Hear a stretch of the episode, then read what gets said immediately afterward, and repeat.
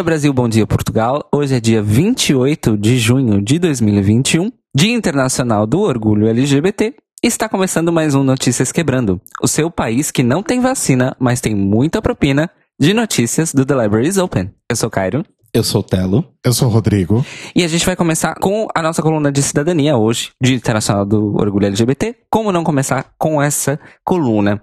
A primeira notícia é uma notícia ótima, que é o seguinte: a incrível ONG Eternamente Sou, que opera aí em São Paulo, Florianópolis e Rio de Janeiro desde 2017, abriu oficialmente um programa chamado Empregabilidade e Geração de Renda Talentos Eternos, que é criado para auxiliar pessoas LGBT de mais de 50 anos a se recolocarem no mercado de trabalho. Esse programa da Eternamente Sou surgiu, na verdade, de um outro programa da Eternamente Sou, que providenciava, vamos dizer assim, ajudas às pessoas LGBT de mais de 50 anos que estavam em algum tipo de dificuldade financeira ou mesmo em situação de segurança alimentar. Isso desde de alguns anos, dois, três anos. Porém, por causa da situação da pandemia, as lideranças da ONG começaram a notar que aumentou muito exponencialmente o número de pessoas que são o público-alvo da Eternamente Sou procurando ajuda. E o que chamou a atenção das lideranças da ONG é que essas pessoas normalmente saíam de uma situação de emprego diretamente para uma situação de insegurança alimentar. Insegurança alimentar é o termo técnico, vamos dizer assim, para basicamente dizer que a pessoa está já ali cruzando uma linha da fome, em que ela não tem certeza quando e nem como será a sua próxima refeição. Infelizmente, a pandemia jogou um terço da população brasileira nessa situação. É, eu digo a pandemia por causa da situação global, mas a gente sabe que se houveram países do mundo em que isso não aconteceu. O combo, né? Vocês já sabem onde eu quero chegar, né? Bolsonaro. Enfim. E então eles resolveram fazer para além do programa assistencial, que realmente dava comida, dava abrigo, às vezes, para essas pessoas, para um programa com um caráter muito mais formativo e também de fazer ponte entre as empresas que estão contratando e essas pessoas LGBT de mais de 50 anos que precisam de um trabalho, de uma renda, de um sustento.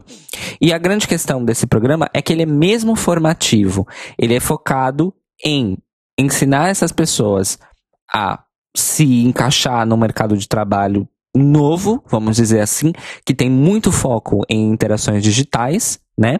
Então tem uma questão aí de literacia barra alfabetização digital dessas pessoas e também uma questão de como preparar um currículo nesse ambiente para esse ambiente digital. Então é um caráter muito técnico, muito prático para essas pessoas para realmente elas poderem sair dali prontas para procurarem e conseguirem um emprego. Para além disso, o programa prevê também relações mais diretas, ou seja, estabelecer mesmo parcerias com empresas contratantes para já recrutar né, essas pessoas diretamente para uma entrevista de emprego numa empresa que esteja interessada nesse público. Então, a ONG Eternamente Sou é uma ONG que a gente já falou aqui deles algumas poucas vezes, mas eles vêm se destacando por promover ações comunitárias de grande impacto para uma população que, mesmo dentro da comunidade LGBT, é completamente invisibilizada. Porque é aquela coisa, né? Ah, as bichas jovens, LGBTQ jovens, elas acham que elas vão ficar jovens para sempre. Lê do engano. Lê do engano, lê da Nagli, inclusive. Que comete vários enganos. mas é isso, é Eternamente Sou Parabéns novamente pela iniciativa. Além disso, se vocês quiserem conhecer o trabalho da ONG no geral e esse programa, caso você seja uma pessoa LGBT de mais de 50 anos em situação de vulnerabilidade social ou você conheça uma pessoa nessa situação, nós vamos deixar o link do Instagram deles. Repito, as atividades da ONG acontecem em São Paulo, Rio de Janeiro e Florianópolis, então tem aí uma abrangência um pouquinho maior. Espero um dia, quem sabe, a gente receber o pessoal, né, da Eternamente Sou aqui no, no Trio para falar do trabalho deles. O trabalho deles é incrível. Parabéns parabéns para eles por essa iniciativa incrível. Agora falando sobre uma pessoa LGBT que está fora do espectro do que é considerado socialmente como juventude, olha, falei bonito agora. Olha. Eu tucanei o jovem. O nosso querido senador Fabiano Contarato, da rede do Espírito Santo, anunciou que vai colocar em pauta hoje mesmo, amores, dia 28 de junho de 2021, Dia Internacional do Orgulho LGBT, três projetos de lei que beneficiam a nossa comunidade. Uma das propostas que Fabiano vai colocar aí em pauta é um reforço legal aquela decisão do STF sobre a questão de doação de sangue por homens que fazem sexo com homens. É uma luta de anos e que foi conquistada mais uma vez pela via judiciária e não pela via legislativa. O objetivo do Fabiano é justamente corrigir essa demanda. Então, colocar mesmo em termos legais que não se pode negar o sangue para efeitos de doação de homens que façam sexo com homens. Além disso, ele pretende fazer uma coisa que o STF, infelizmente, não pode, vamos dizer assim, decidir sobre, que é quais são as punições caso isso não seja cumprido. E esse é o grande pulo do gato desse projeto do Fabiano, que é estabelecer legalmente que não pode ser recusado e, se for recusado, punições ocorrerão. Isso é extremamente importante.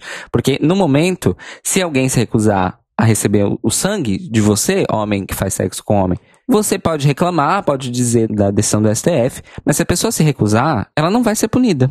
De maneira alguma. Com esse projeto Fabiano, isso pode acontecer, caso seja aprovado. Um outro projeto que ele vai apresentar hoje prevê uma alteração no Código Penal Militar. Atenção no vespeiro que Fabiano Contarato vai mexer. Ele quer mudar o Código Penal Militar para, primeiro, filtrar os textos do Código Penal Militar para remover termos e expressões discriminatórias. E ele também pretende incluir, entre as penalizações da categoria militar no Brasil, motivos de discriminação e preconceito por orientação sexual ou identidade de gênero dentro das Forças Armadas. Quando eu li isso, gente, eu vou confessar, eu fiquei com medo pelo Fabiano. Porque, considerando o governo Bolsonaro, isso é um vespeiro muito perigoso de se mexer. Mas, enfim, se ele conseguir aderência nesse projeto, palmas para ele. Espero que ele consiga. E espero que ele ande com proteção guarda-costas ou o que seja. Porque afinal ele é casado e pai de dois filhos. então...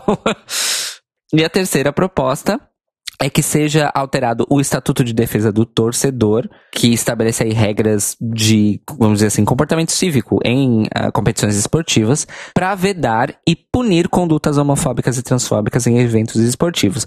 Mais uma vez, o, o objetivo dele aqui é tapar um buraco legal que existe, porque, por exemplo, a FIFA e a CBF têm regras próprias do futebol sobre esse tipo de coisa.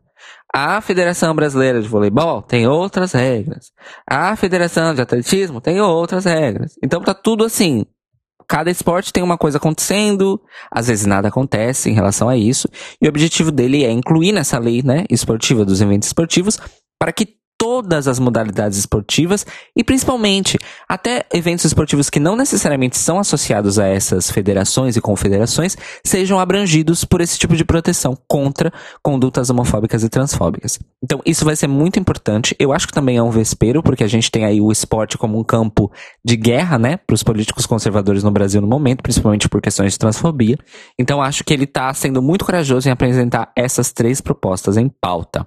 Obviamente, que nós ainda não sabemos o resultado, né, da apresentação dessas propostas do senador Fabiano, mas desejamos aí toda, toda, toda sorte e que ele tenha aderência a pelo menos um, vai, desses projetos, sabe? Tipo, pelo menos umzinho e que seja realmente colocado para frente em votação no Senado. Então, muito obrigado, senador Fabiano Contarato, que você, eu acho que depois do do Jean Willis e do David Miranda, você é o terceiro legislador a nível federal que faz alguma coisa para nossa comunidade no sentido de realmente apresentar projetos de leis. Então, muito obrigado. Obrigado ao pessoal do Espírito Santo que elegeu o Fabiano Contarato. E vamos continuar acompanhando o trabalho dele com certeza.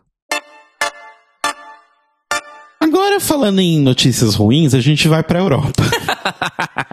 Na nossa coluna internacional. Pensei que era o Manicômio Brasil já. Não, é, então, as pessoas têm essa visão, né, de que a Europa é uma maravilha. Pois é, vocês vão ver agora na coluna internacional que não. Porque é o seguinte, semana retrasada foi aprovada lá na Hungria uma nova lei anti-LGBT. Obviamente, né, sancionada pelo premier da Hungria, o Viktor Orbán, que a gente vem falando dele bastante tempo aqui.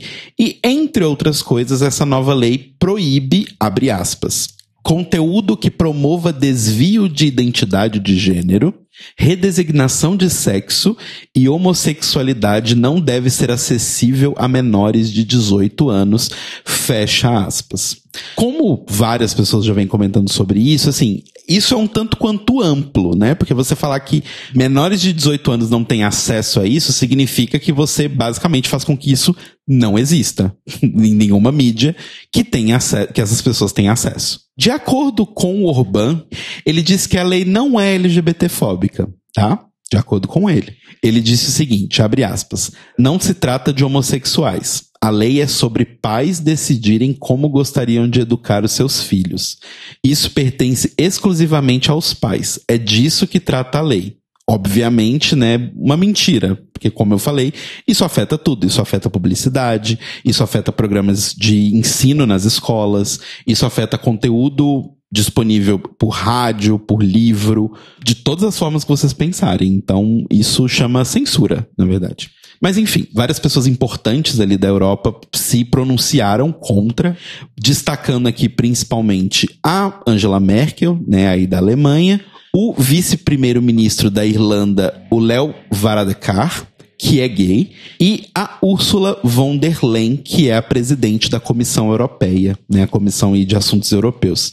E aí, por iniciativa da Bélgica, uma carta foi assinada pela Bélgica, obviamente, Alemanha, França, Espanha, Holanda, Luxemburgo, Irlanda, Dinamarca, Finlândia, Suécia, Lituânia, Letônia e Estônia e foi divulgada nesse último dia 22, entregue, na verdade, para a Comissão Europeia, falando que a Comissão Europeia deve fazer tudo o que for possível para impedir que esse plano dessa lei aconteça e que exista o respeito ao direito europeu.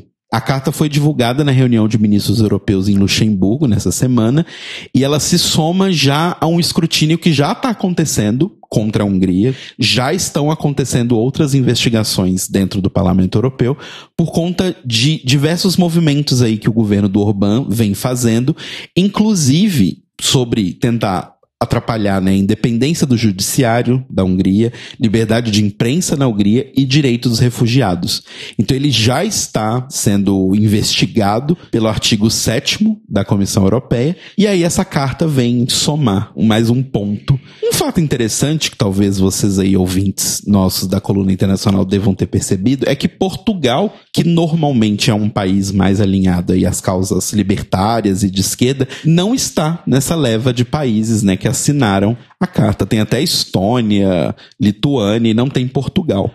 Porém, de acordo com o presidente de Portugal, Marcelo Rebelo de Souza, o país vai sim assinar a carta, só que eles vão assinar a carta a partir de 1 de julho. E por que isso? A Ana Paula Zacarias, que é a secretária de Estado de Assuntos Europeus de Portugal, e o primeiro-ministro de Portugal, Antônio Costa, explicaram que é porque atualmente Portugal ocupa a presidência da Europa. Então, para manter essa ideia de um mediador imparcial, eles disseram que eles não vão assinar por enquanto, mas de acordo com o próprio Antônio Costa, todo mundo sabe que Portugal tem uma posição clara e não neutra com relação a esse assunto. Então, vamos aguardar. Você que tem notícias daí, Caro Braga, é verdade? Então, esse motivo existe, eles realmente estão na presidência da Europa, mas é assim, absolutamente todo o pessoal de direitos humanos aqui em Portugal olhou para aquilo e imitou a Kátia. That's bullshit. That's bullshit. Bullshit, Vivian. Bullshit. Porque invoca aquela frase do Desmond Tutu, que é: se em situações de opressão você se declara neutro. Quem sabe como é que termina essa frase? É, então. E, e, assim, é estranho porque até a, a, própria presidente da Comissão Europeia foi publicamente falar que ela é completamente contra, sabe? Então é meio estranho que por conta de estar na presidência, Portugal preferiu não se manifestar, mas enfim, hoje é dia 28, então essa semana ainda acaba, né, aí a presidência de Portugal da Europa e a gente vamos ver o que, que vai acontecer. Então, assim, por enquanto, vamos de carta de repúdio. Exato. Mas vamos acompanhar. E aí, isso tem mais desmembramentos, né? Como o Cairo Braga comentou aí mais cedo, futebol é meio que uma bagunça, né? Cada lugar tem a sua própria lei com relação a isso. E não sei se vocês sabem, mas apesar de tudo, e apesar da pandemia, está rolando a Eurocopa 2020, né? Que não aconteceu ano passado, está acontecendo esse ano. Para quem não sabe, vocês não têm obrigação importante saber, eu também não sabia, mas a Eurocopa é tipo uma mini Copa do Mundo, só que só da Europa. Pois é, eu descobri no ano de 2021 também. Pois é, então tá rolando a Eurocopa. E aí, vocês devem provavelmente ter visto aí imagens na internet durante essa semana de um estádio de futebol em Munique que estava pintado aí com as cores do arco-íris, né? Com uma iluminação fazendo as cores do arco-íris. Por que isso aconteceu? Porque a Alemanha ia jogar em Munique contra a Hungria. E aí, em repressão, né, vamos colocar aí a aprovação dessa lei anti-LGBT na Hungria, a comissão da Alemanha disse que queria colocar aquela iluminação ali no estádio, tanto para protestar para isso, mas o motivo, assim, né, de colocar nos documentos oficiais é para celebrar o mês do orgulho, para evitar os problemas de política internacional aí. Porém, a Hungria reclamou sobre o assunto e aí a UEFA, né, que é a organização que cuida do futebol na Europa, disse que isso não poderia acontecer, o lance da iluminação, porque isso seria tornar o evento politizado. E esse evento não deve ser politizado. Ah, meu Deus. 2021, né? Pois é. Enfim, os húngaros comemoraram aí, não é a primeira vez que eles interferem em assuntos aí da UEFA e fazem, inclusive, fazem essa ligação de tipo, levar questões do futebol para questões políticas e isso atrapalhar as pessoas, né? O goleiro da seleção da Hungria disse que apoiava as famílias arco-íris, as famílias coloridas e foi basicamente expulso do time de futebol da, da seleção da Hungria, e um comentarista de futebol, tipo um Tino, sabe, um Tino Marcos assim da vida, que concordou com o goleiro, também foi demitido do canal que ele trabalhava. Então vocês percebem que, na verdade, é bastante politizado, sim. E aí o que aconteceu foi que não só foi realmente proibido pela UEFA essa iluminação do estádio, mas em outros jogos aconteceram outras coisas que você também pode classificar como manifestações políticas, como no jogo que teve entre Portugal e Hungria na Hungria, onde os torcedores da Hungria estavam segurando cartazes a favor dessa lei anti-LGBT e também contra militantes LGBTs do país e tudo mais. E aí a coisa explodiu porque teve um jogo na França, da França contra a Hungria, onde os jogadores húngaros não só estavam segurando cartazes anti-LGBT, mas também estavam segurando cartazes que eram contra a luta antirracismo, porque não sei se todo mundo acompanha aí o mundo do futebol, mas existe muito racismo dentro dos times da França, né? Porque a França tem uma população de origem africana ou de ascendência africana que são da seleção francesa e sempre é um grande problema porque sempre tem casos de racismo e tal. E a França normalmente é bem severa com relação a isso, porém a UEFA não fez nada até então e aí foi pressionada pela França e teve que abrir uma investigação aí sobre esses torcedores. Então assim, essa história de que futebol não é político é mais velha do que andar para frente sabe? E se vocês querem uma indicação aqui relâmpago, escutem o podcast do Xadrez Verbal, né, do pessoal do Xadrez Verbal, o Fronteiras Invisíveis do Futebol, que apesar do nome é um podcast que só usa futebol para falar de política internacional e é muito bom. Enfim, essas são as questões da Hungria. Mas, como eu disse que a Europa não vai lá muito bem, a gente vai agora para a Itália. Alora. Onde a neta do Mussolini, ele mesmo, Benito Mussolini, lembra? O fascista? Então, pois é. Ela saiu aí, né, fez um post no seu Instagram em apoio à comunidade LGBT, deu entrevista para uma revista e tudo mais. Ai, não, porque eu amo os gays, eu amo os GLS e tudo mais. Só que em 2006, a Alessandra Solini, ela tinha entrado em embate aí na, na internet com um ativista LGBT e ela soltou a frase abre aspas, melhor ser fascista do que bicha, fecha aspas. Oh, uau! Assim, as pessoas podem mudar? Podem. As pessoas podem aprender? Podem. Mas não sei. É estranho, né? Deixo no ar para vocês, assim. Então, a, a neta do Mussolini, que, ah, um detalhe que eu, eu não sei se eu comentei, ela é ex-senadora. Claro que é. que ódio. Obviamente, né? Claro. Então, assim, atualmente está rolando uma discussão sobre a criminalização da LGBTfobia na Itália. É por isso até que ela fez o post, por isso que ela deu essa entrevista também, né? Foi sobre esse assunto. Porque eles vão fazer uma coisa parecida com o que aconteceu no Brasil, que é o crime de LGBTfobia ser incluído dentro do crime de racismo, que lá para eles é um pouco maior, né? Ele não fala só sobre questão racial, mas ele também fala sobre questão étnica e religiosa, mas a ideia é também colocar a LGBTfobia dentro desse guarda-chuva. Mas assim, ainda estão acontecendo as discussões, só achei interessante trazer aqui para vocês que a neta do Benito Mussolini não só está viva, como causando. e o que você falou, as pessoas podem mudar, podem, elas podem aprender, podem, gente também pode não acreditar nelas? Podemos. Exato. Vai de você, se você tem boa vontade com a neta do Mussolini. Aí é, né? Ela tem culpa do que o avô dela fez? Não. Ela se beneficiou? Sim. Então. É, então, os precedentes não são muito bons, não gera muita confiança, né? Exato. É do tipo, por exemplo, eu não acho que o 04 é ladrão.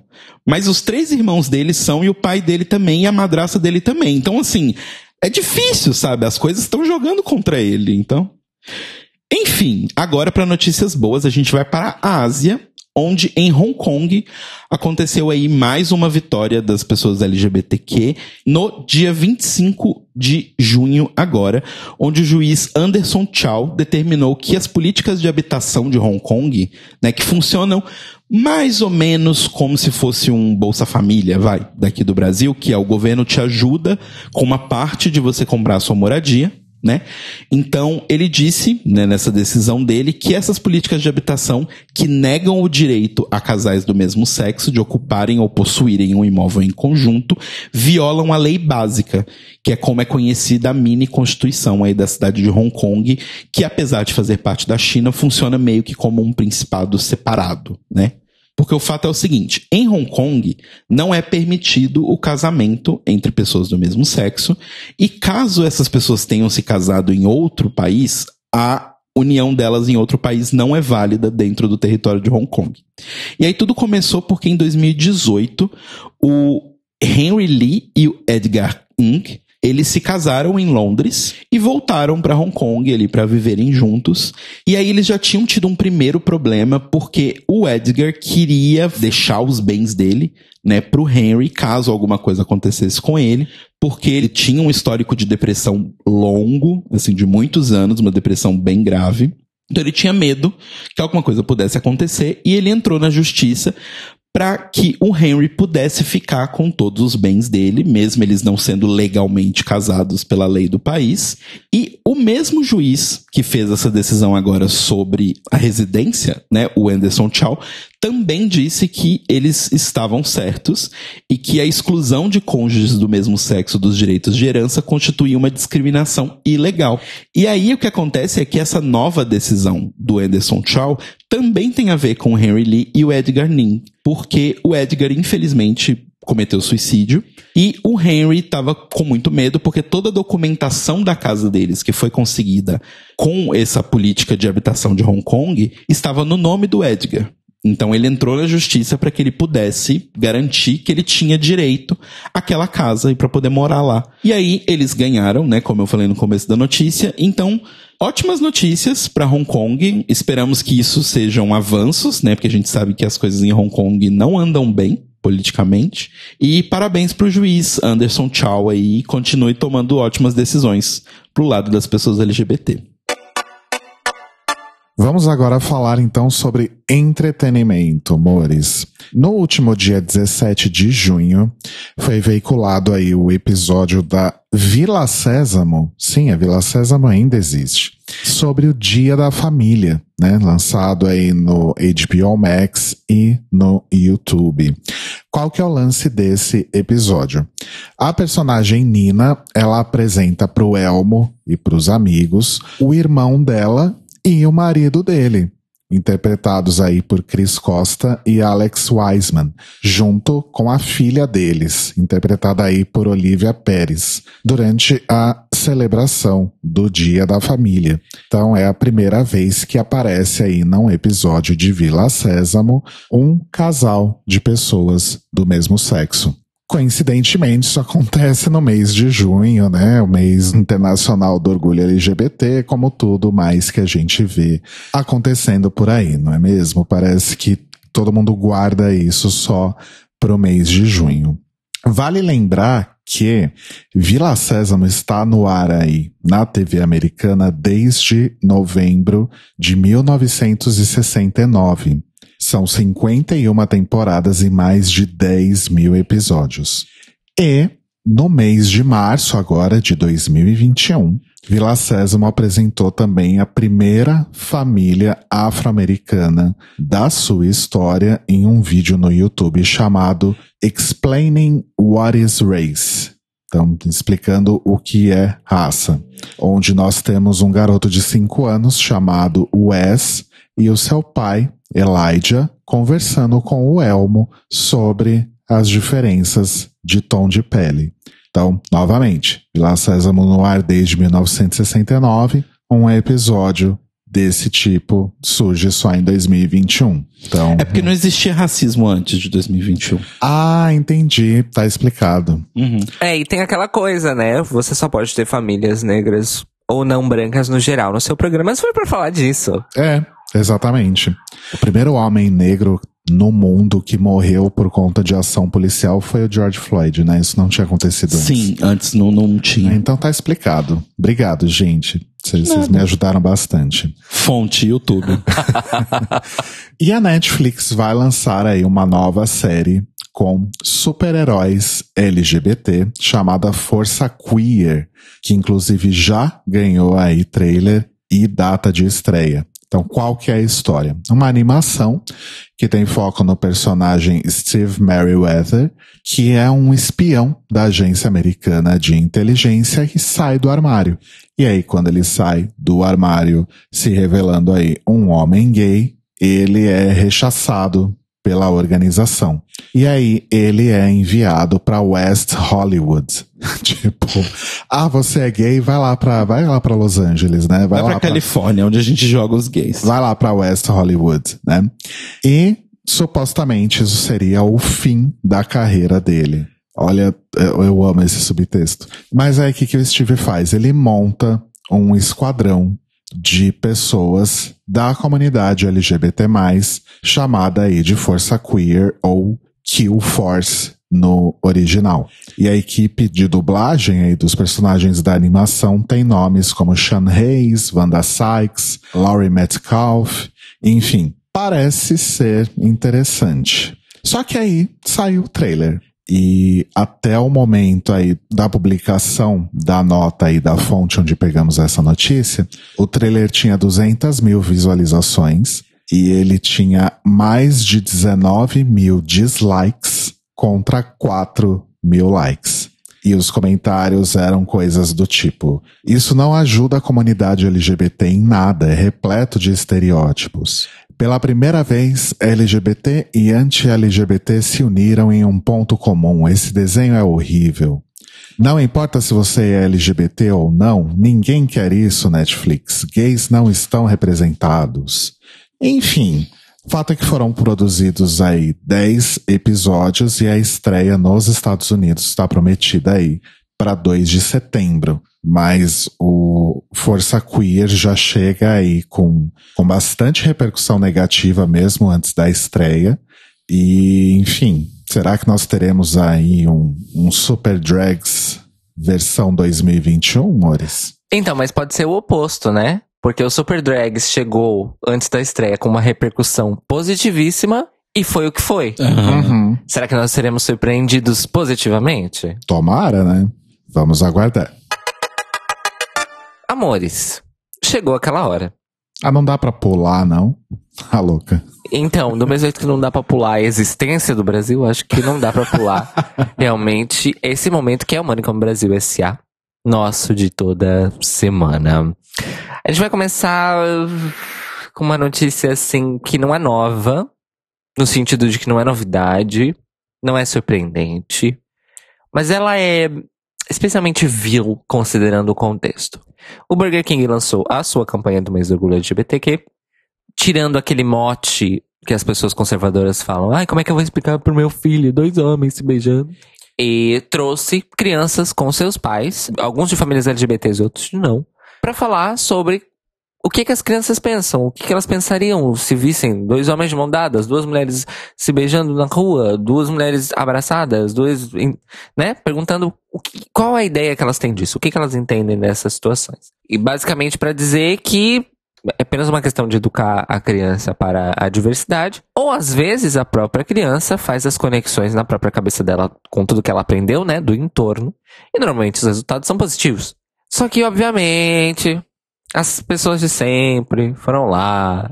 E vamos cancelar o Burger King. Vamos boicotar o Burger King.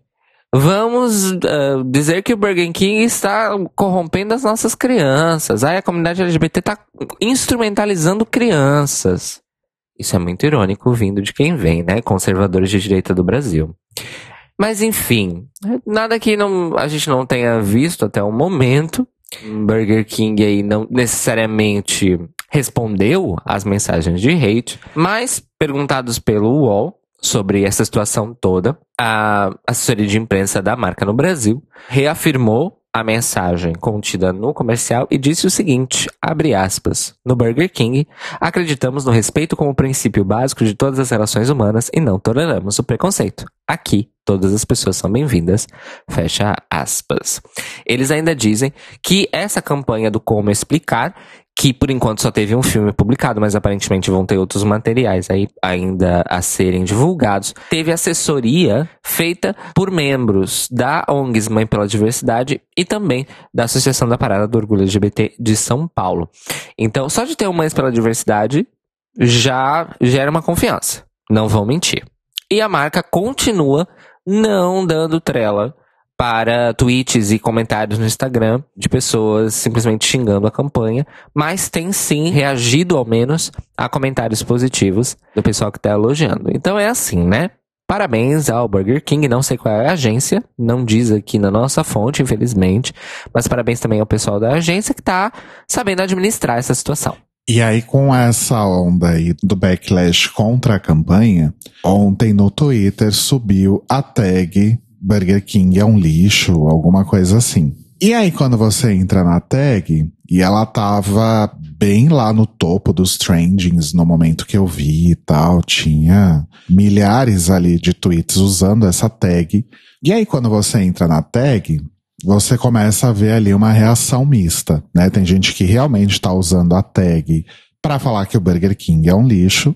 E tem gente que tá ironizando o uso da tag ou falando coisas do tipo, ah, entrei aqui em hashtag Burger King é um lixo e tem só os reaça falando, blá blá blá, vocês são ridículos. Gente, ainda que o comentário seja contra a hashtag, se vocês usam a, a hashtag, vocês estão contribuindo para que ela ganhe maior relevância. Uhum. Então, assim, a gente tá em 2021, acho que já deu tempo de aprender a usar o Twitter e entender um pouco como algoritmos funcionam.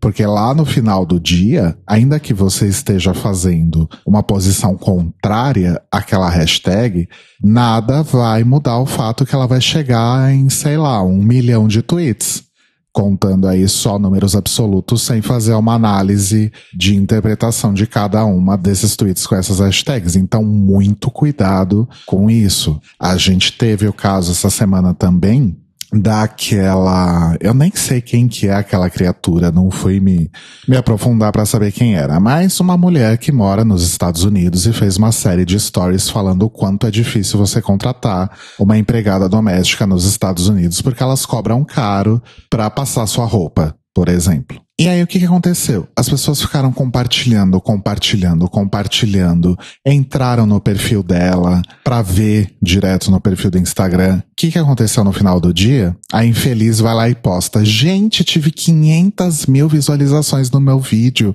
todas orgânicas, vocês são demais, obrigada. Então, assim, no fim das contas, a gente acabou dando uma visibilidade maior. A gente não, porque eu não compartilhei, mas quem compartilhou deu uma visibilidade maior para essa criatura. Então vamos tomar cuidado, porque a gente a essa altura do campeonato já deveria saber como funciona as redes sociais, né? É aquela coisa, amores. No caso da hashtag, pode até citar a hashtag sem a hashtag. Olha só. Exato. cita como só o termo puro, né? Não, não precisa colocar a hash. Ou faz referência ao assunto, sabe? Ah, essa hashtag contra o Burger King. As pessoas sabem ler, elas vão contextualizar essa informação. A questão do vídeo que o Rodrigo falou é assim, é, como foi uma coisa inter-redes, foi uma coisa do Instagram que foi parar no Twitter, a questão aí é um pouquinho mais grave, porque o pessoal não satisfeito em ver o vídeo no Twitter que tinha sido republicado, ou seja, não estava dando engajamento à pessoa que estava sendo criticada, ou seja, a pessoa que postou no Twitter fez certo, troféu joinha pra ela. Mas não, as pessoas foram lá no perfil e viram o vídeo de novo. Gente, não precisa. Uhum. Não tem necessidade nenhuma. Você quer ver o vídeo de novo? Vai ver no Twitter.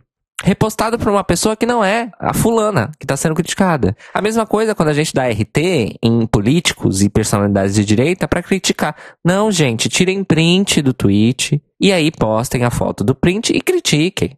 Vai dar para ver na mesma, a informação vai ser entregue do jeito que ela deve sem dar engajamento para aquelas pessoas que a gente está tentando desengajar, vamos dizer assim. Exato. Então, pelo amor de Deus, não vão dar 500 mil visualizações orgânicas para uma pessoa com discurso escravista. E esse número para ela não é qualificativo. Ele é só uma quantidade que significa que, olha só, eu tô certa. Essa é a interpretação da pessoa. A interpretação dela é: uau, meio milhão de pessoas viram os meus stories. E é isso que pra ela conta, porque é isso que ela vai colocar no Media Kit, por exemplo. É exatamente isso. Isso vai gerar o quê? Dinheiro para ela. Negócios, business. Exato. Porque ela é abre aspas, abre aspas, abre aspas, abre aspas, influenciadora, fecha aspas, fecha aspas, fecha aspas. Má influenciadora, no caso.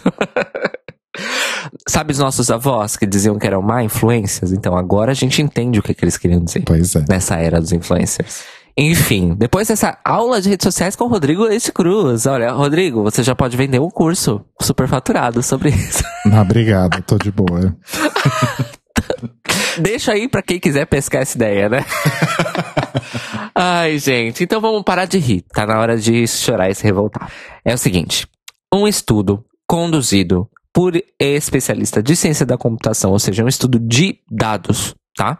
Das universidades de São João del Rei e de Juiz de Fora, as duas federais lá em Minas Gerais, concluiu que se a vacinação no Brasil se mantiver no ritmo em que ela se encontra neste mês de junho, até 211 mil mortes por Covid acontecerão até o dia 31 de dezembro de 2021 é um número absolutamente assustador.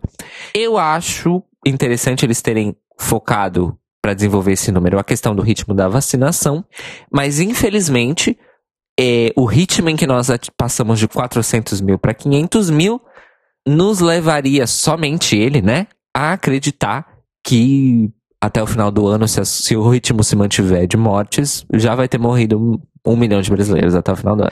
Mas, considerando aqui a vacinação e a abrangência dela, que no caso atualmente está acontecendo em 360 mil doses aplicadas por dia no Brasil, em média, atualmente, das vacinas de Covid-19, teríamos então, até o final do ano, 211 mil novas mortes decorrentes do coronavírus. Isso é uma notícia em si mesma, mas eu usei ela, na verdade, para introduzir o grande escândalo da CPI da Covid dessa última semana. E que aconteceu na sexta-feira. Até agora, né? Não fala que é o grande escândalo, não, porque a gente sabe que sempre pode mudar. Não, eu disse o grande escândalo da semana passada. Ó, eu até. Sim.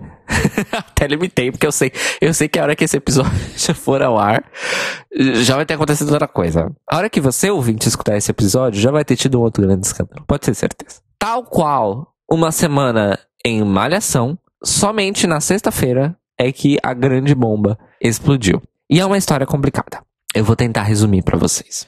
O governo federal estava tentando negociar ou fazer acontecer, finalmente, a compra e remessa das doses da Covaxin, que é a chamada vacina indiana contra a Covid-19. A Covaxin, entretanto, já há vários meses, desde o começo desse ano, vem sendo alvo de críticas por diversos imunologistas ao redor do mundo, mas vamos focar aqui no Brasil, claro, sobre a sua baixa eficácia, alto preço, dentre as maiores vacinas já em fase de aplicação contra a Covid-19 no mundo atualmente, a Covaxin é a que tem a eficácia comprovada mais baixa de todas.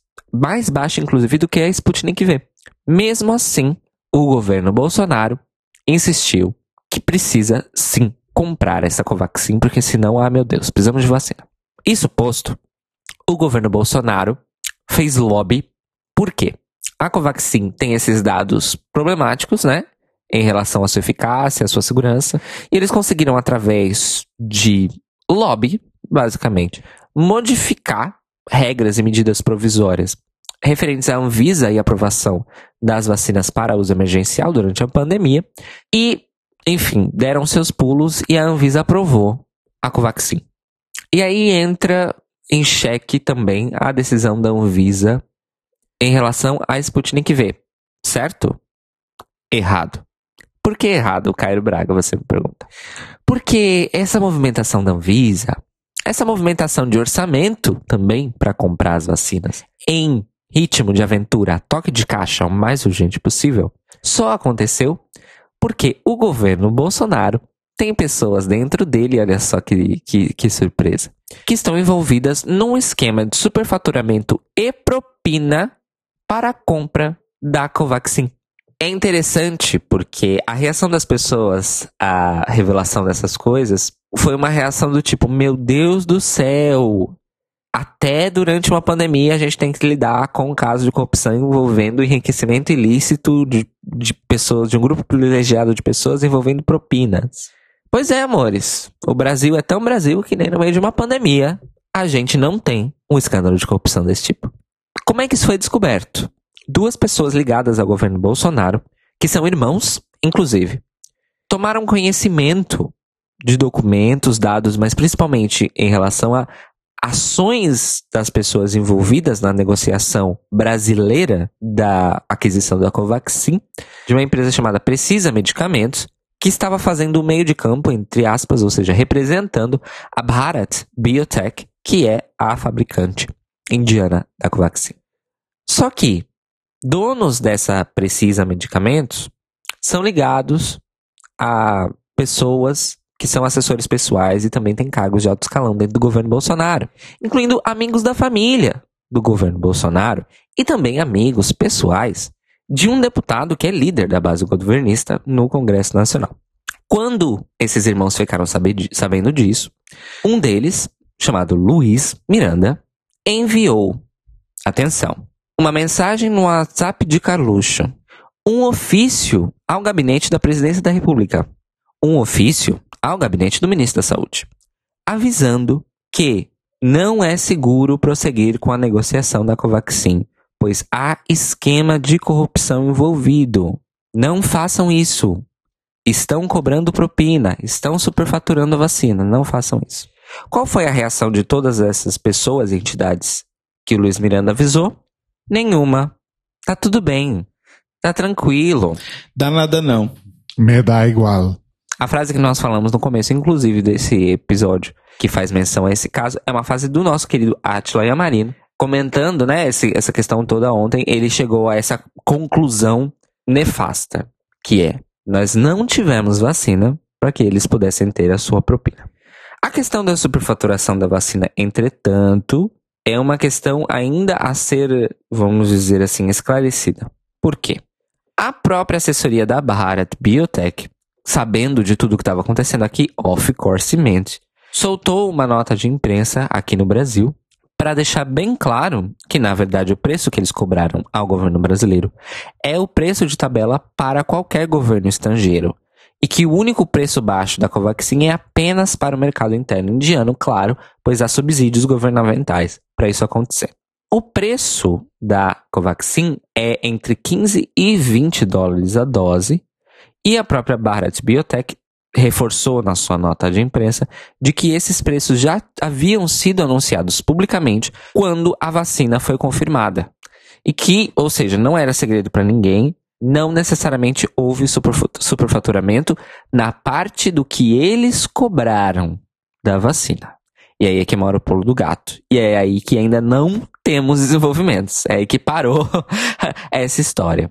Porém, sobre desenvolvimentos, eu queria fazer uma outra indicação, um relâmpago aqui, é que tem um Twitter chamado Projeto 7C0, que ele acompanha políticos Uh, pelo que eu vi aqui, principalmente da plataforma bolsonarista, e ele retuita tweets que eles deletaram. Olha que bom Ah. isso. E aí, várias pessoas da galera aí Bolsonaro, mais notadamente a Carla Zampelli, deletou vários tweets falando sobre a Covaxin essa noite. Ui. Foi uma noite bem agitada pra ela. Ela que é a atual papagaio de pirata do, do Bolsonaro. Exato. Vi que você deletou suas fotos com a Covaxin, tá tudo bem? Enfim, essa declaração da Bharat, então, deixou claro a questão do preço. Infelizmente, ela é a vacina mais cara de todas no mercado internacional contra a Covid-19.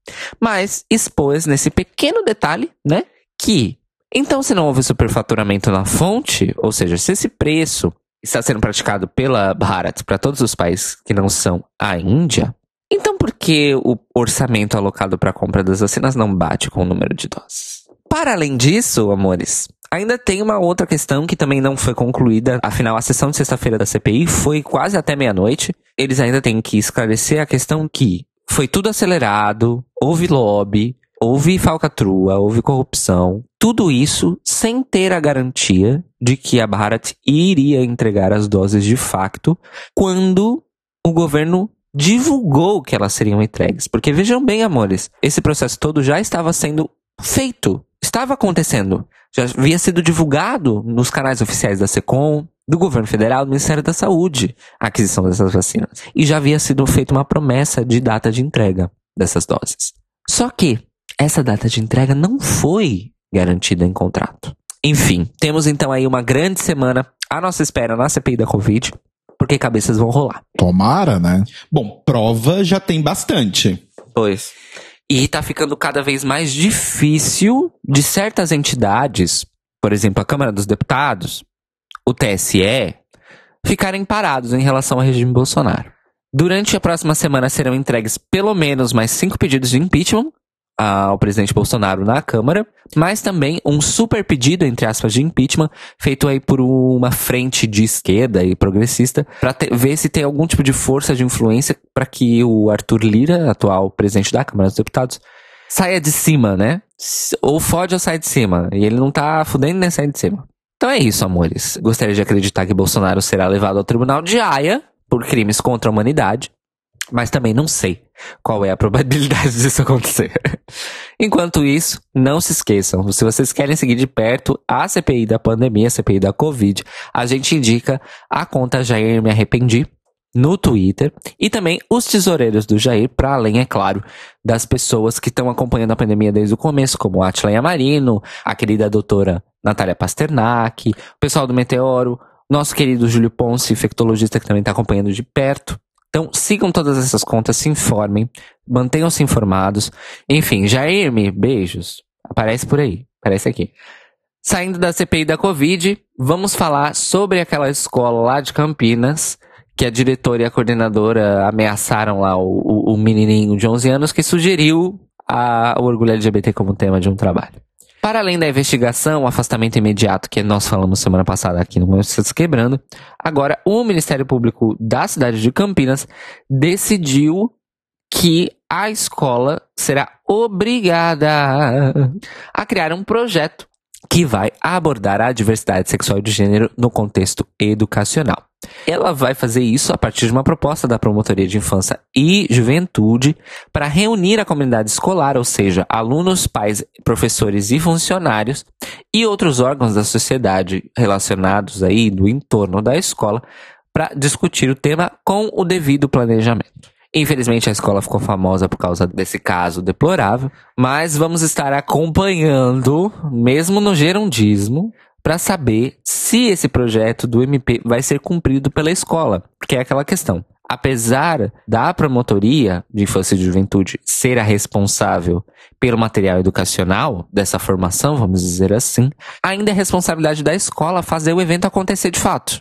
Então vamos ver como é que essa equipe dessa escola vai tocar esse trabalho.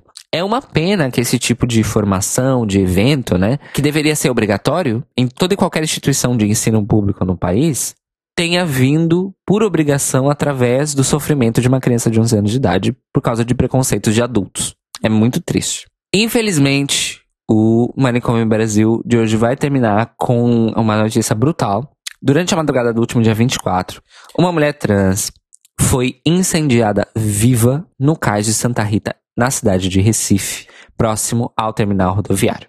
Ela não faleceu, mas se encontra em estado muito grave no hospital da região. A questão aqui é a seguinte: o agressor foi identificado e ele é um jovem menor de idade.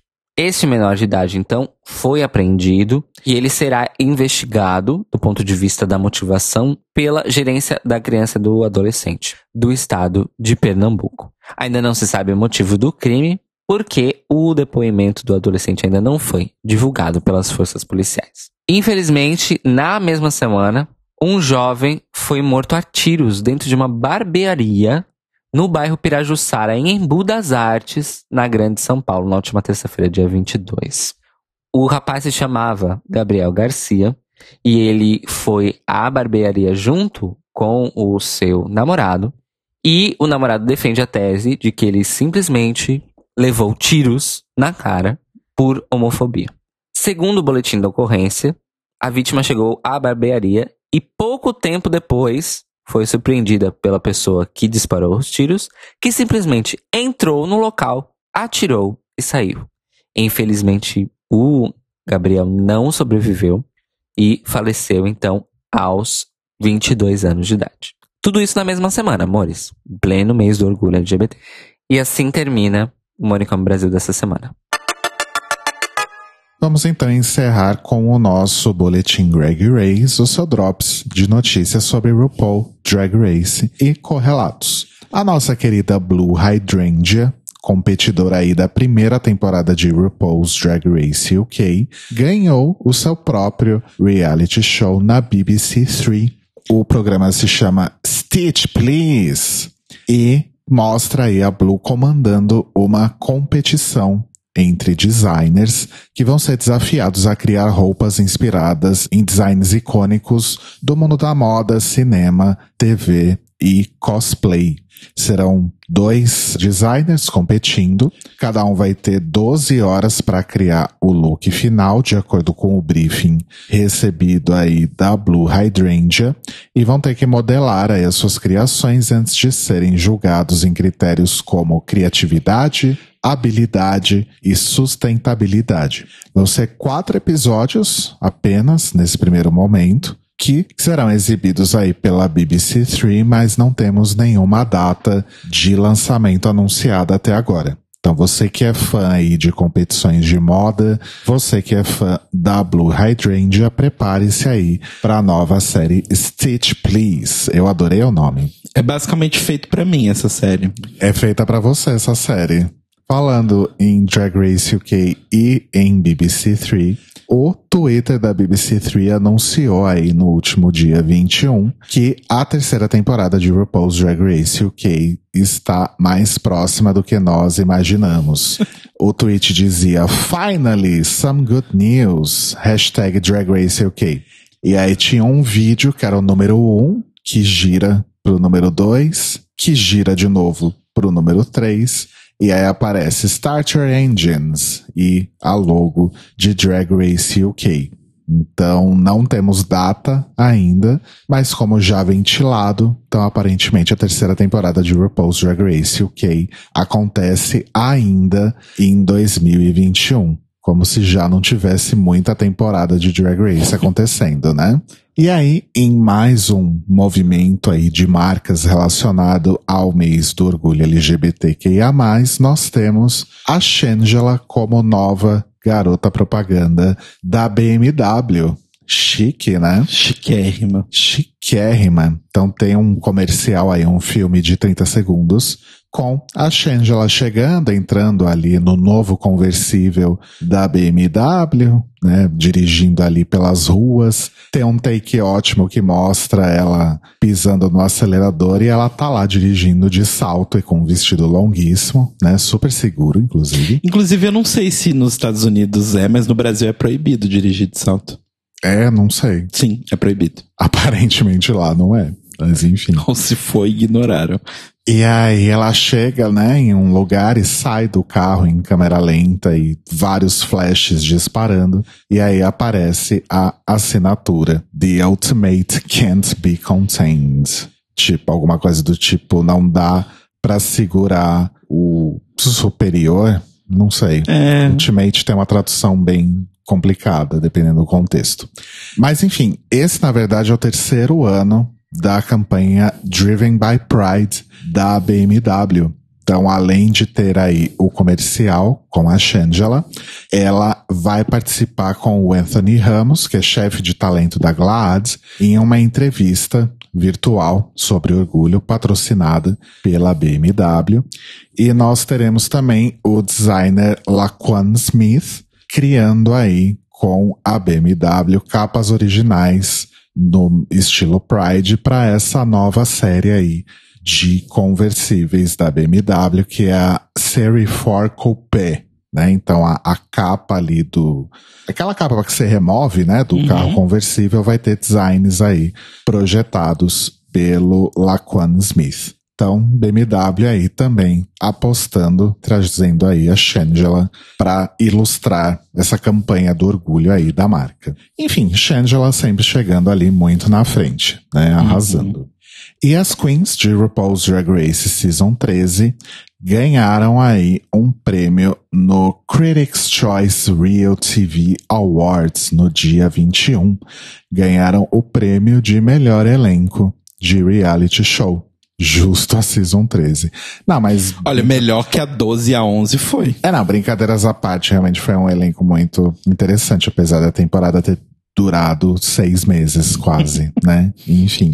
E esse não foi o único prêmio aí que RuPaul's Drag Race ganhou nessa premiação. Eles ganharam também o prêmio de Best Competition Series, que foi aí, na verdade, um empate.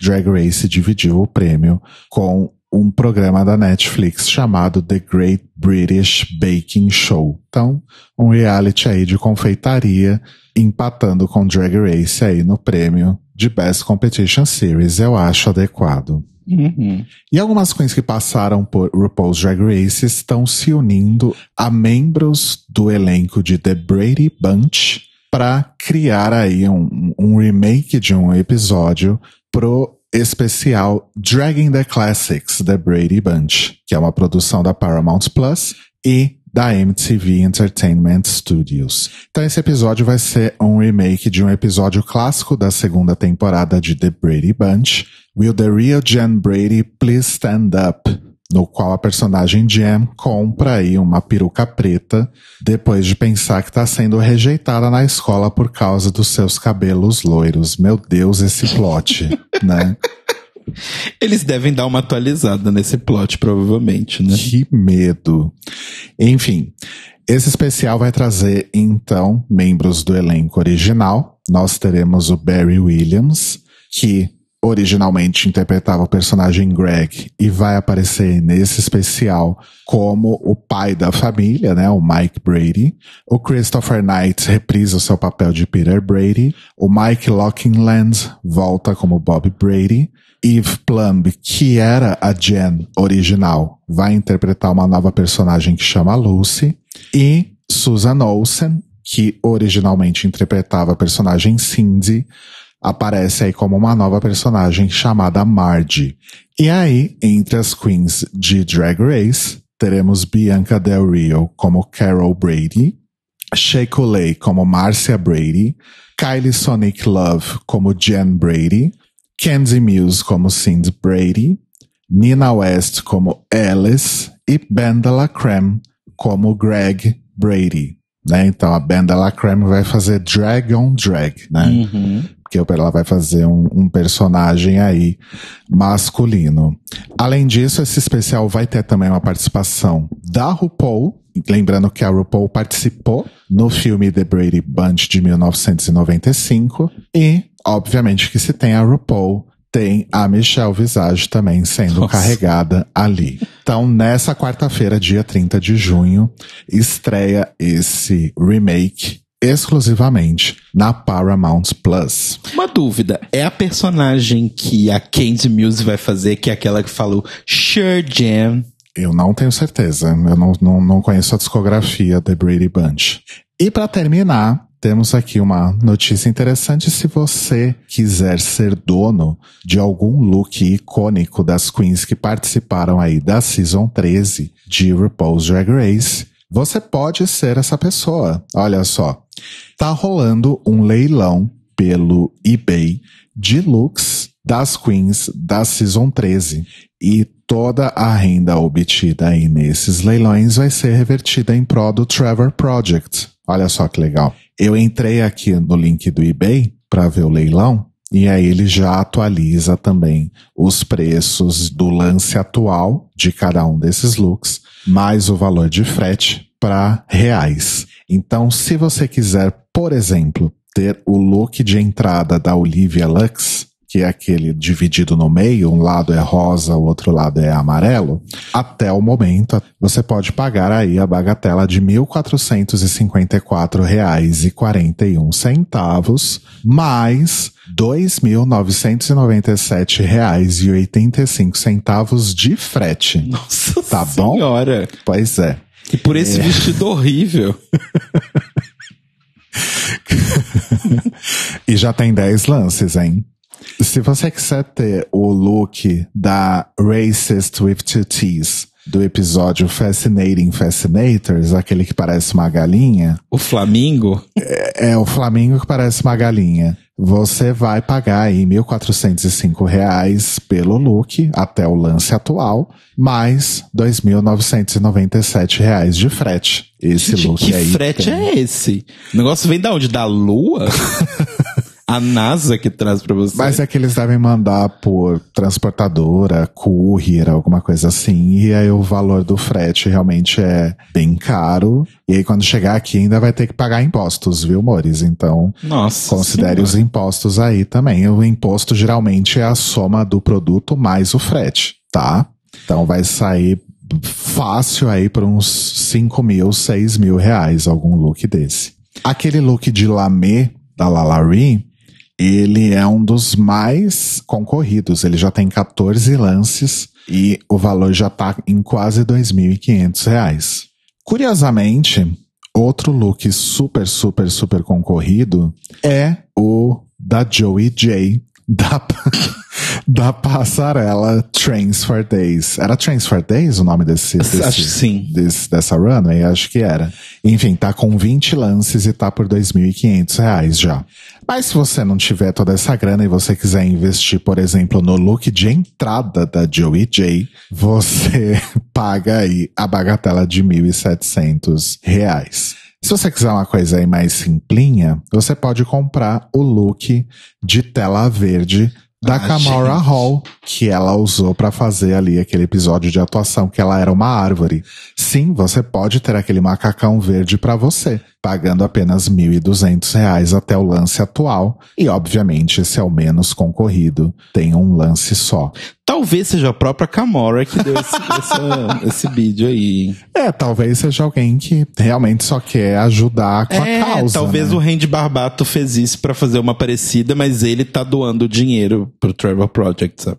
Pode ser, porque realmente não faz muito sentido alguém querer pagar tanto dinheiro numa roupa dessa, que só deve servir na própria Camora Hall, né? Vamos combinar. Mas é isso, Maurício. Fica essa dica, então, desse leilão. Quem tiver aí disposto a adquirir um desses looks ou simplesmente ajudar Trevor Project e tiver muito dinheiro, é só entrar lá, então, no link do eBay. Eu nem vou falar que a gente vai deixar esse link na descrição, porque ninguém vai. Ah, eu não vou desrespeitar os nossos ouvintes assim. Então tá bom. Então a gente encerra dessa forma o Greg Race dessa semana.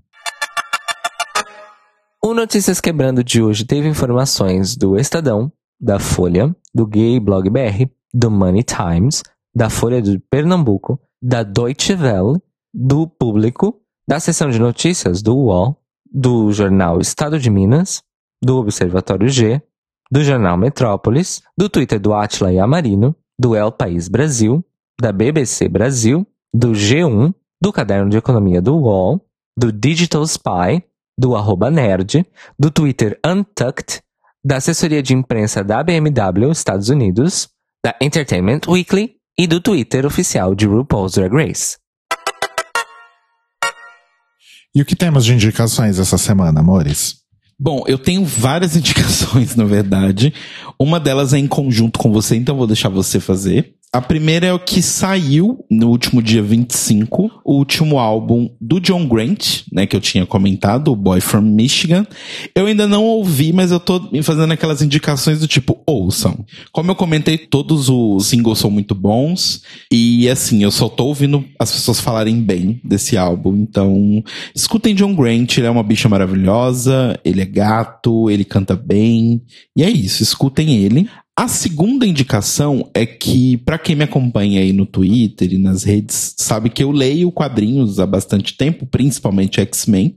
E essa semana passada, na verdade, semana retrasada, saiu a Planet Size X-Men número 1, que foi simplesmente uma das coisas mais loucas que eu já li em quadrinhos em muitos anos, assim principalmente acontecendo com os X-Men. E assim, eu não quero dar spoilers, porque acho que todo mundo tem que ler essa nova fase dos X-Men. Mas a minha dica é basicamente essa, tipo, leiam X-Men, a fase nova do Jonathan Rickman, tá? Tipo, muito, muito, muito sensacional. E leiam Planet Size X-Men. Eu só digo isso.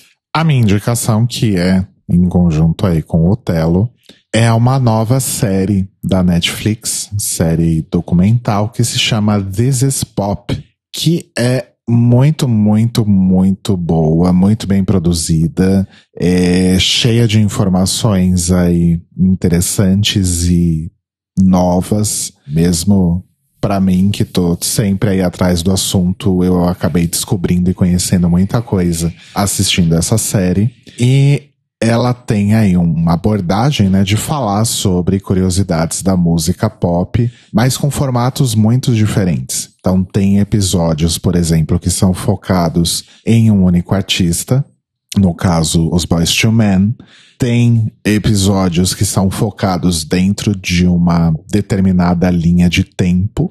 Então, tem um episódio sobre festivais. Então, vai falar ali desde o começo, Monterey, Woodstock, até chegar nos festivais atuais. Tem um que fala só sobre a invasão Britpop. Tem um que é incrível, que não sei se Cairo Braga viu, mas acho que ele vai amar, que é sobre invasão sueca. Sim. Né?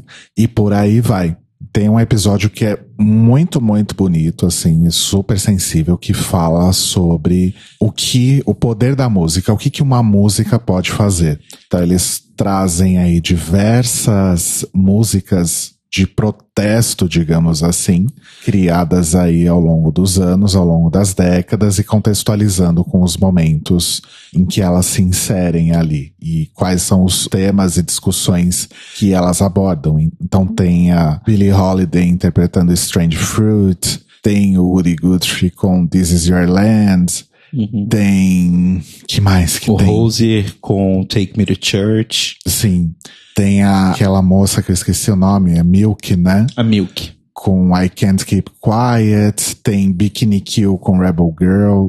E assim, isso é um episódio, né? E tem os outros episódios que tratam de outras temáticas de tema muito diferentes, mas de formas muito diferentes, desculpa, mas sempre tendo aí essa abordagem da música pop, né, ao longo das décadas. É super, super, super interessante. Eu acho que não só pelas informações que traz, mas principalmente pelo tipo de narrativa e abordagem dos temas. Vale super, super a pena e tá aí na Netflix. Muito divertido. Eu, o tempo todo o Cairo que a gente assistiu, a gente falava, gente, o Cairo vai adorar essa série. Sim. Você precisa muito assistir.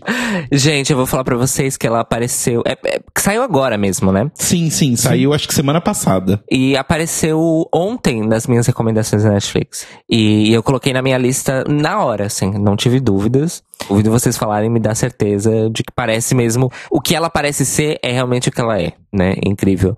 E gostaria de aproveitar e reforçar para os nossos ouvintes que assistam a série da Netflix do Song Exploder, porque também é extremamente bem feito e extremamente interessante. Ah, só pra matar. O segundo episódio é sobre autotune. Isso. E é uma das coisas mais foda que eu já vi na minha vida quando a gente fala aí de documentários sobre música em geral. Sério, essa série vale muito, muito a pena. Sim.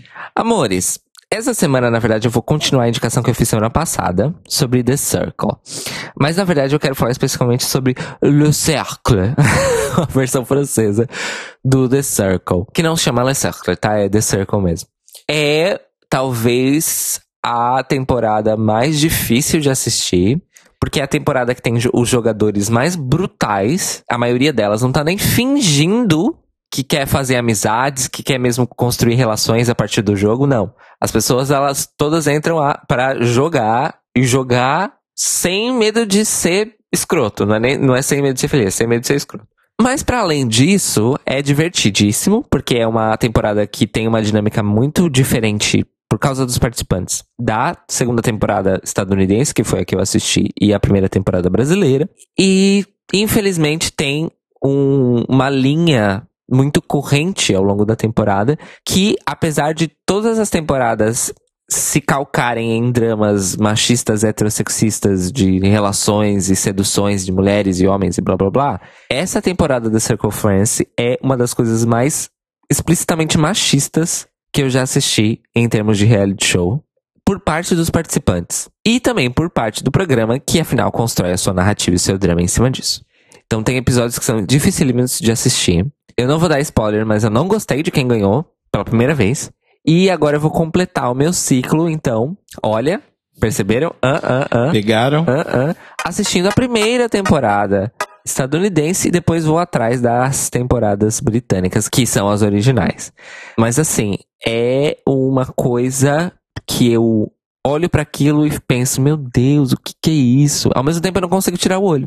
É isso que eu ia falar. Pelo que você falou, essa temporada francesa é praticamente uma sessão de tortura, né? É divertido porque tem três ou quatro participantes que são realmente tipo pessoas e o resto é assustador. Mas é isso, amores. Assistam The Circle. Nem que seja para assistir de um ponto de vista sociológico, antropológico, porque afinal todo o mote do programa são as redes sociais, né? Então tem boas análises para serem extraídas. De resto, é divertido. É ótimo para almoçar e jantar assistindo. Você dá risada, você se revolta. E é isso. Assistam The Circle e depois venham me contar o que é que vocês acharam. Eu fico pensando se eu tento, porque a gente, a gente tentou assistir a primeira temporada. Do americano. Isso, do americano. A gente assistiu, tipo, sei lá. A gente assistiu um episódio, mano. É, a gente assistiu um episódio e eu fiquei, tipo, gente, o, o que é isso? Sabe? Eu não, não consegui. Eu te falei que eu continuaria assistindo, você que não quis. que eu acho. Se for para começar pela estadunidense, comecem pela segunda, não pela primeira. Tá. Bom, Vou fica essa pensar. dica aí. Ai, eu tenho um Notícias Quebrando no Notícias Quebrando aqui. Pri, pi, pi, pi, pi, pi, põe- pi. põe Acabou de acontecer. A cantora, o Tada Hikaru, acabou de se declarar oficialmente como uma pessoa não binária. o Tada Ricardo, bem-vinda! Ou melhor, bem-vinde, né? Então, parabéns pra Utada maravilhosa. Eita, eu não, eu não sei quem é essa pessoa. Ela é jovem? Tem 36. Ela tem 36, mas ela já tá aí na ativa desde adolescente. Tem bastante tempo. E ela é considerada, assim, absolutamente icônica, porque ela foi uma das primeiras cantoras do J-pop, né? De, de uma coisa que foi reconhecida como J-pop, que furou a bolha japonesa e fez sucesso ao redor do mundo.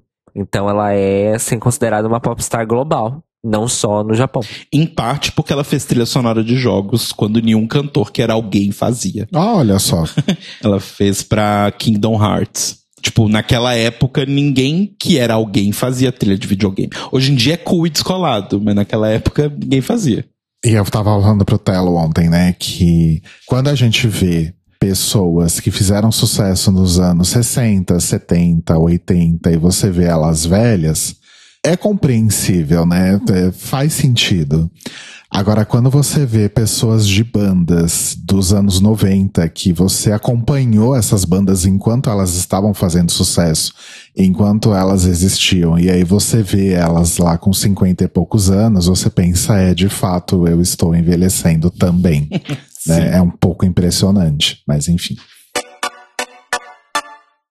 Notícias Quebrando está disponível toda segunda, logo pela manhã, no seu feed, para você ouvir aí no agregador de podcasts de sua preferência, no YouTube, nos serviços de streaming e no nosso site, thelibrariesopen.com.br. E se você quiser contar pra gente qual é a sua música preferida de Utada Ricaro, manda pra gente no e-mail contato arroba ou entra no nosso Twitter ou no nosso Instagram, que são arroba Tlio Podcast, ou então no nosso site ou no nosso YouTube e deixe seu comentário no post deste episódio. Lembrando sempre que você pode ajudar a gente financeiramente, caso você esteja com condições, em apoia.se barra The Libraries Open. E nós nos ouvimos e nos falamos novamente hoje à noite, a partir das 21 horas, horário de Brasília, e uma da manhã da terça-feira, horário de Lisboa, ao vivo no YouTube, em youtube.com barra The Libraries Open Podcast e na Twitch, em twitch.tv barra Podcast, para o nosso episódio especial sobre o Dia Internacional do Orgulho LGBT.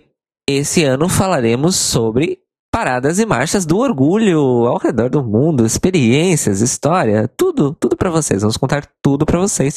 E também dizem por aí que teremos participações. É isso mesmo? Enfim, vocês vão ter que estar conosco para saber o que é que vai acontecer e participar do chat, obviamente. Então, tenham uma boa segunda-feira. Não esqueçam de estar conosco. E estejam avisados. Esse é o último episódio do The Libraries Open deste semestre. Depois a gente vai entrar em férias, tá bom, amores? Então estejam conosco para se despedir de mais um semestre de pandemia. Beijinhos. Beijos.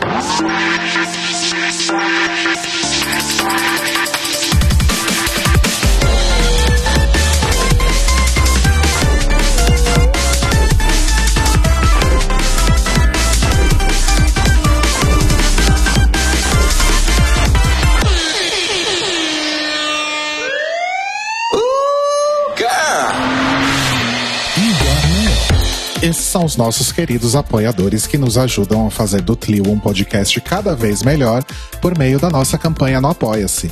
Obrigado, Moris! Rafa Bibi, Ivan Ribeiro, Tonho Esteves, Tiago Querentino, Fúvio Bassalobre, Sérgio Araújo, Thaís Alves, Fred Pavão, Lucas Romeiro, Gui Gonçalves, Mia Brandão, Jean Prado, Pandora, Maíra Bueno, Inês Barreto, Cacita Alves, Valdir, Manuel Carneiro, Letícia Ferreira, Vitor Vilaverde, Arthur Mois, Raboni Santos, Alu Vieira, Inoue, Duda Zanini, Juliano Lopes, Tata Finoto, Malcolm Bauer, Senhor Basso, Feliciano Silva, Nájila Sanderson, Danilo Porcino, Marcos Vinícius Barbieri, Lana Andrade, Maria Lua, Pri Armani, Matheus Henrique, Fernando Xisto, Guilherme Piaça, Fabrício Renovato e Brenner Guerra. Se você quer ouvir o seu nome no final de todos os nossos episódios, vai lá em apoia.se barra The Libraries Open, confira as nossas metas, escolha as suas recompensas e se torne uma apoiadora do The Library is Open. Ó crrr, ó crrr. Ou crrr.